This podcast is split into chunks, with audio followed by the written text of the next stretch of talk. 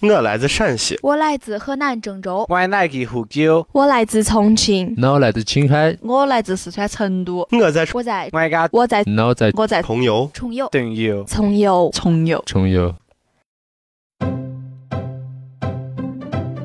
主播布衣，主播文娜，带你再重游，畅游语言的魅力，一方百谈。主播文娜，主播布衣，带你一起领略地方的文化特色，一方百态，一方百谈。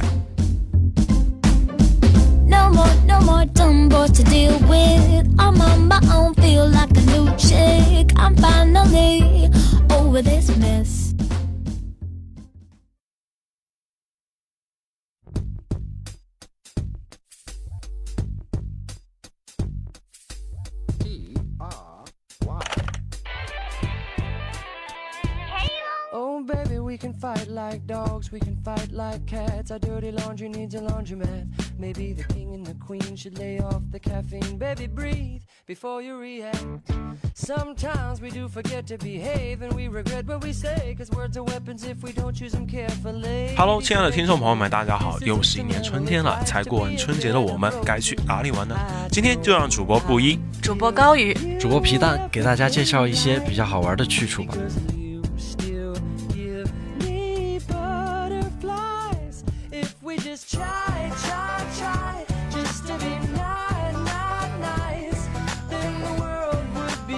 A place for you and I. If we just live our lives, putting our differences aside. Oh, that would be so beautiful to me. Aren't we just dangling in the middle of a galaxy? Well, I'm stoked on gravity to be stuck with you like flowers on the dewdrops. And 我作为一个地道重庆人，首先想给大家介绍一下一些好玩的去处，就是首先就是我们学校了。哎，对的，我们学校也是风景非常好，然后树啊、这石头这些也是学校花了巨资引进的，尤其是像我们学校樱花也是很有名气的。听说好像就过一两个月，樱花就要盛开了，到时候同学们就千万不要想着下山了，因为会有很多的市民开车到山上来看我们学校的樱花。对，那个时候真的是人挤人，人满为患，还有很多的老太太也喜欢到我们山上来，无论是登山一族，还是那些喜欢拍照的人，都会选择在我们学校，因为在我们学校后面就是南山植物园，可以在上午的时候看完了我们学校的风景之后，进而开车到了南山植物园，也是一个很不错的选择。我个人觉得，就是就读于我们学校的学生都非常的幸福，因为在南山这个地方有非常多的景点，比如说我们周围还有一个南山植物园。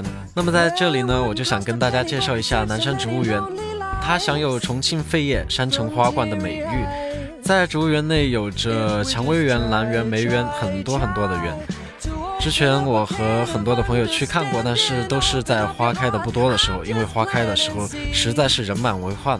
哎，对，主播我在大一的时候啊，也经常和朋友一起去玩，但是我也跟皮蛋一样，是坚决不会在花开的盛季的时候去那边玩，因为很多人都会慕名而来，然后开车到那里去，一个是坐车不方便，二一个我去了那边也不好回学校，那也是一件非常麻烦的事情，而因此在这种春天到来的时间，我也会选择去一些其他地方。那么皮蛋你有什么好的建议呢？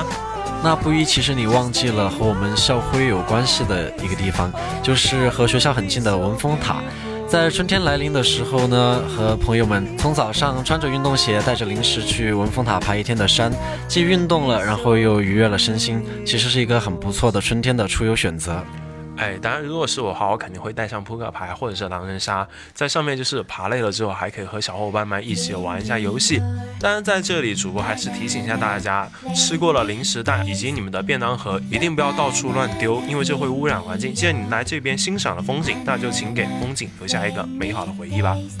好的，以上就是来自主播布衣的温馨提醒。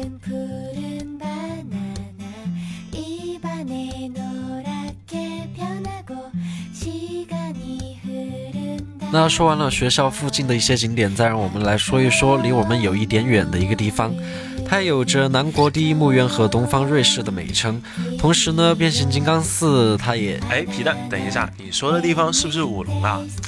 对啊，你刚才是不是偷看了我的稿子？啊，没有没有没有，只是我想到变形金刚，因为我很喜欢变形金刚这个电影题材啊。你请继续吧。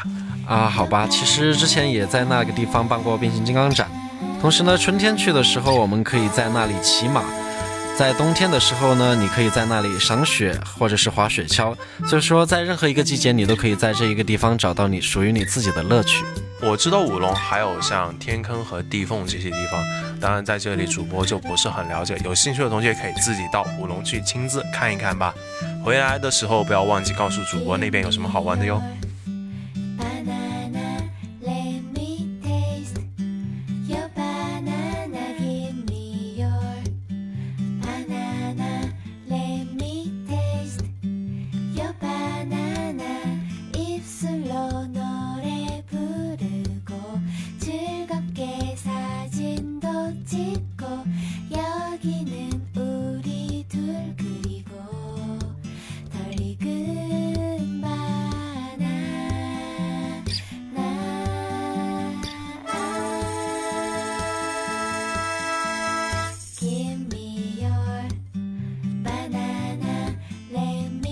刚才主播皮蛋跟大家介绍很多重庆这边游玩的地方，而主播我作为一个成都人，自然也是不甘示弱，也给大家讲一些关于成都好玩的地方吧。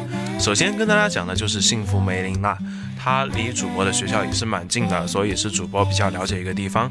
幸福梅林是成都市新农村建设的五朵金花之一，国家四 A 级的风景区，在那边，尤其是春天的时候，春暖花开，简直是一幅如画般的风景。你也可以约上一些亲朋好友啊，在那儿喝茶、打麻将。当然，打麻将也是川渝两地不可缺少的一个娱乐项目了。其实成都给我的印象就是只有宽窄巷子啊、锦里古街之类的景点。你今天确实给我长了一些见识。哎，对的，皮蛋说的也是一个好地方。在这里，主播还是跟大家讲一个离幸福梅林蛮近的地方吧。它是成都的白鹿湾湿地公园，离幸福梅林可能也就五公里左右的路程吧。它也是一个国家的风景区，而且去的时候，正好是过年期间。我们当时打算是去看灯会的，但由于门票过于昂贵啊，主播还是选择了放弃。虽然我也不知道每次灯会去是干嘛，我反正去就是吃吃吃、喝喝喝、玩玩玩。哎，这你就不知道了吧？我就在这里给大家来普及一下灯会是什么。灯会是中国一种古老的民俗文化，一般指春节前后至元宵节的时候，由官方举办的大型的灯饰展览活动，常常附带有一些民俗活动，极具传统性和地方特色。正月十五元宵节，中国民间有观赏花灯的这样的习俗。哎，好的，那么感谢我们的高高主播跟主播我和大家普及的关于灯会的一些小常识吧。刚才主播皮蛋也跟大家提到了，我接下来要介绍的东西就是宽窄巷子和锦里。其实这两地主播个人感觉啊，并无太大的差异，但可以给大家详细讲一下那个宽窄巷子了。宽窄巷子是分为三个地方，一个是宽巷子、窄巷子，还有一个是紧巷子。但主播个人觉得啊，里面并没有什么太多吸引我们本地人的东西，更多的是修给外地游客看的。里面还有有一些蛮贵的店吧，然后就像在锦巷子中间有一个卖糖果，也许是巧克力吧，里面都有卖，啊、一个挺贵的店。当然，你有一些少女情怀的话，还是可以去看一下的。在过年期间，这边的人也是蛮多的，不过主播看的更多的都是外地的车，很少会有本地人在这个时间会选择去宽窄巷子的。而且锦里主播个人觉得啊，里面的吃的比较多。作为一个吃货，你当然是不能放过的。如果你不知道成都在哪边有好吃的东西的话，你可以选择去锦里逛逛，也许会有不一样的收获。嗯，主播高高应该是来自于西安的，对吧？对，是陕西西安。哎，那么在西安那边，你们是怎么在春天出去游玩的呢？有些什么好玩的地方呢？接下来呢，主播高高就跟大家来分享一下关于怎样在西安游玩的一些攻略吧。首先呢，我想澄清一件事情啊，西安并不是说一个只适合春天来游玩的地方，西安是一个四季分明的城市，无论是哪一个季节，你都可以来这里玩，并且玩得很尽兴。西安先不用多介绍，大家都知道它是十三朝古都，喜欢历史、人文、美食的人们都是必须要来这个地方玩的。啊，没错啊，因为西安在我的印象当中，的确是在很多的古装言情剧以及那种历史小说当中出现，所以说就是一个古都的印象。哎，对，说到这里啊，我想问皮蛋一个问题啊，你知道我们西安那里有什么吃的东西吗？这个我真的不知道，因为我没有去过西安，要不然你给我讲一下吧。好，我就答应你这个请求了。毋庸置疑，西安绝对是一个吃货的天堂。特色小吃美食，比如说牛羊肉泡馍、肉丸胡辣汤、腊汁肉夹馍、腊牛羊肉葫芦头、泡馍等等等等，有很多很多非常好吃的东西。但是这些东西实在是太多了，我说也说不完的。说到这里之后呢，我就想到在我们那里有一个非常经典的桥段。如果你有一天突然想不起来自己要吃什么样的东西的时候，有一句词是这样的：凉皮儿稀饭肉夹馍，粉汤羊血葫芦头。意思就是说，如果你真的不知道要吃什么，这六样东西随便选一样，都可以作为你今天的一顿美味。好的，吃的是讲了不少了，可是吃饱了以后，我们应该去哪个地方玩呢？那我们就来说一说西安最著名的几个景点吧。我们早上在西安火车站乘坐五路车，就可以先到华清池游览。唐家玉汤行宫，自然景色与人文景观相结合，早上的光线非常适合拍照。白居易的《长恨歌》里写着：“春寒赐浴华清池，温泉水滑洗凝脂。侍儿扶起娇无力，始是新承恩泽时。”这样的诗句大家不用说都明白它的意思嘛，小主们必去的好地方。后面的骊山半山上有西安事变的旧址，非常值得参观。哎，现在有一个非常好的事情，就是骊山已经和华清池合并在一起，变成一个景点，所以我们一张票可以看两个地方。离开骊山以后呢，我们可以继续乘坐万能的五路车到达秦始皇兵马俑。这个地方实在是一个太有名的地方，我们就不太，我们就不再详细介绍，因为由于都是在室内的参观，外面的光线强弱对拍照没有什么太大的影响。参观完毕之后，我们的肚子就肯定饿了，可以在秦俑馆外面用餐。但是旅游景点往往食物都会有些贵，所以大家一定要看清楚价格，防止被宰。实在不行的话，那里就可以吃肯德基之类的东西了。从兵马俑出来之后，回到火车站，然后回房间休息休息，参观钟楼和鼓楼。鼓楼后面就是我们晚上的主战场，想吃什么随便你喽。When the reggae is crying, I just stop. I just stop. Call you on the phone, talking about hey, hey, yeah, talking about the rising sun. I come home this morning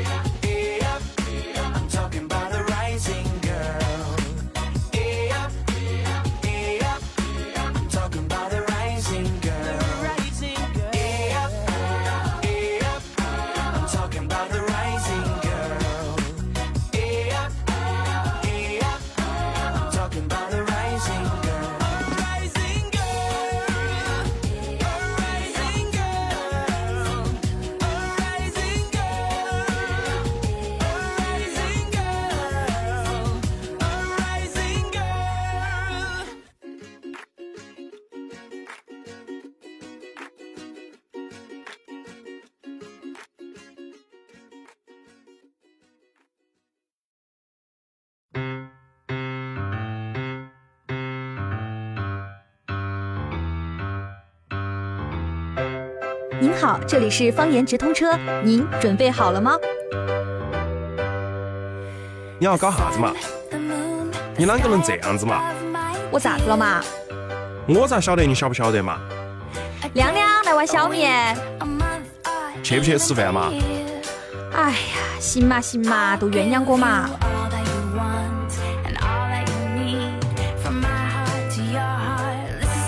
这里是方言偏知一方百谈，感谢您乘坐本次方言直通车。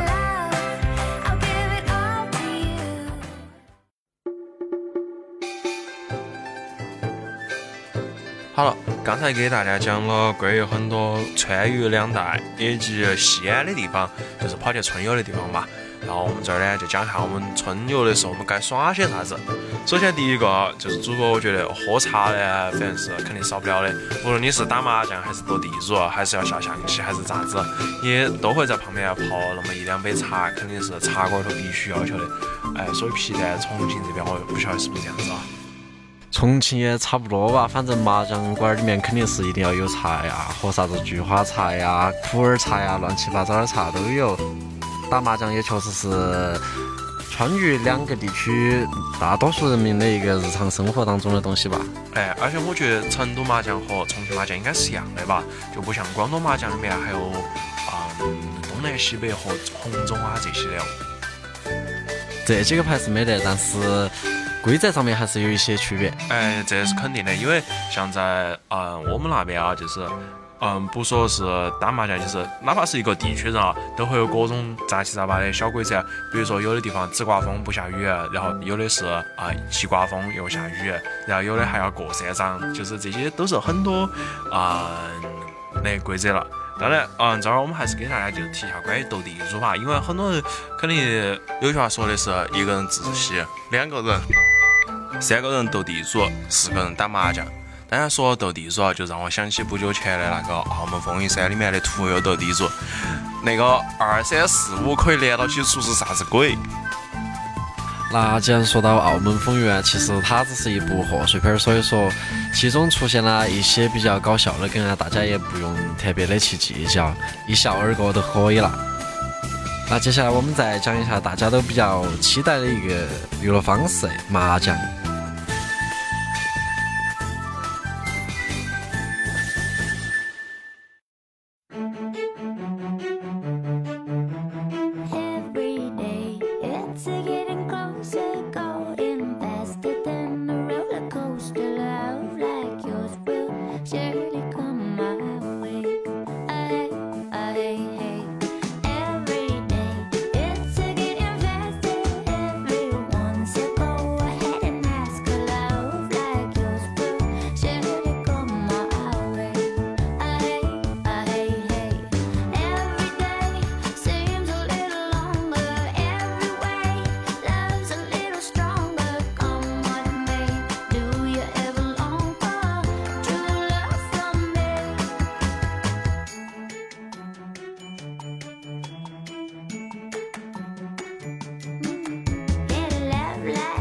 虽然说有很多人都打麻将，但是其实大家对麻将的来源和历史都不是很清楚，所以说今天主播就在那个地方和大家普及一下关于麻将的一些来源和形成过程。嗯，在最起初的时候，在明末清初是叫做马吊牌，那个时候它非常的盛行。在之后又衍生出一种叫做纸牌的戏剧用具，这种纸牌也是供四个人打。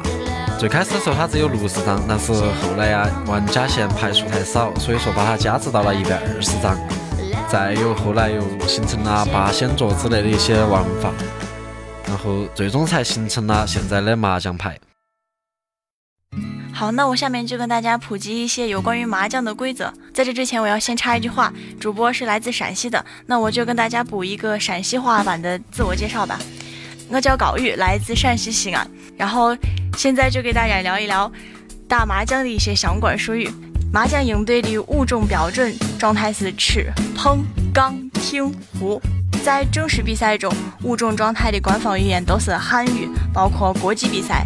吃的意思就是上家打出牌与下家的牌正好可以组成一副顺子，它就可以吃。碰是上家打出牌与下家的牌正好组成一副克字，它就可以碰。杠就是其他人打出一张牌，自己手里边有三张相同的牌，就可以杠牌，称为明杠。倒下这个杠，再到牌尾抓一张牌，将手中不需要的一张牌打出就好了。听牌就是当你将手中所有的牌都凑成了有用的牌，只需要再加上第十四张牌就可以胡牌，你就可以进入听牌的阶段。胡牌就是四位玩家谁先胡牌谁胜利。那刚才高宇主播给大家分享了一些关于麻将最基础的规则，到这个地方我再给大家讲一些可能大家平时并不是那么容易涉及到的一些麻将的玩法。比如有些地方会给麻将规定一些算法，分为一二四六八、十二十六二十四、三十二四十八、六十四八十八番，其中各种胜法都有它各种各样的名字。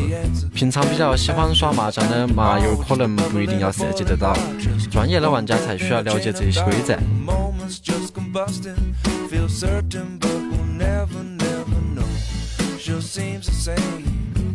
Give it a different name. We're begging and we're needing and we're trying and we're breathing, never knowing. We're shocking, but we're nothing. We're just moments. We're clever, but we're clueless. We're just human. Amusing and confusing.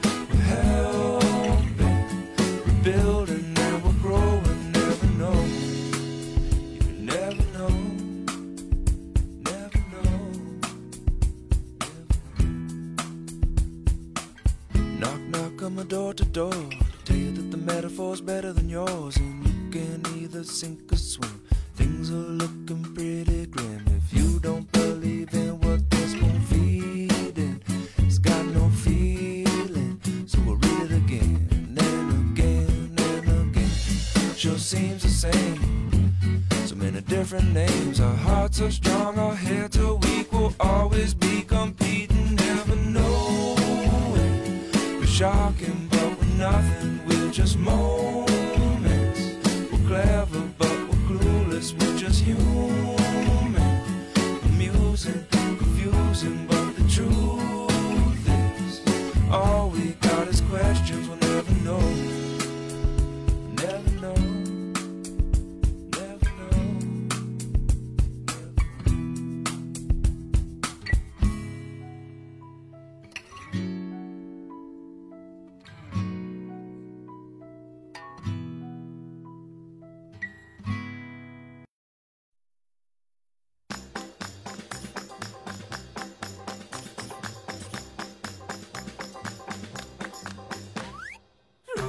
刚才两位主播跟大家讲了一些基础的麻将规则，那么接下来就由主播部也给大家讲一些主播比较喜欢的东西吧，那就是麻将的稍微难一点儿的玩法，但是这些呢，其实只要上手了还是蛮好耍的。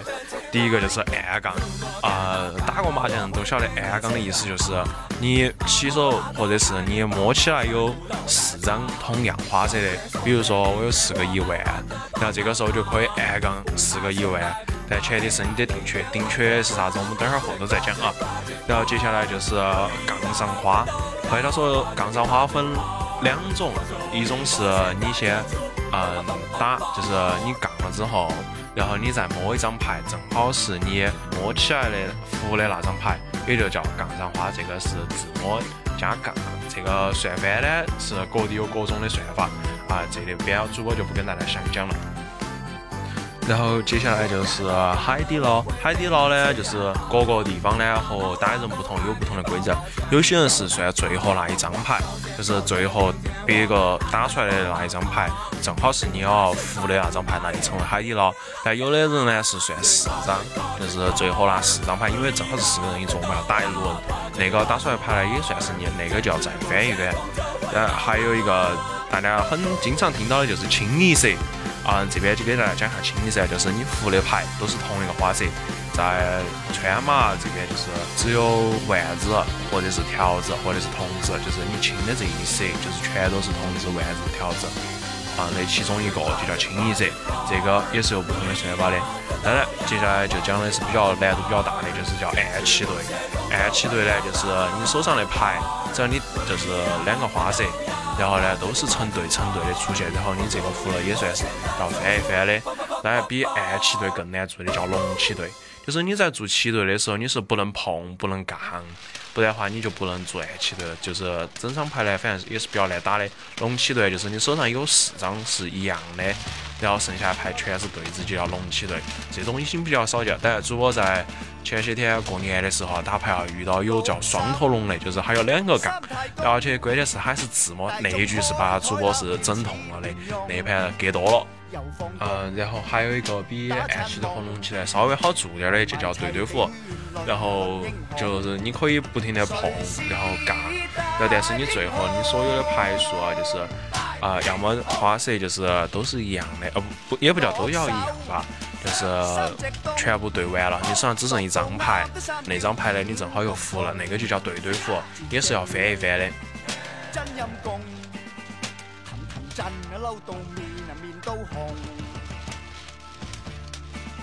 上下家搏晒懵，咿牙鬆降眨眉眨眼打龍通，係咁鬆，正衰公，難為氹乜仔會浸啊浸蛟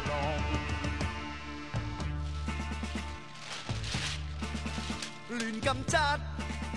真勢空，學到早關帝坐真話用，痕滿胸，果正種，鴨鴨公好似大啊大燈籠，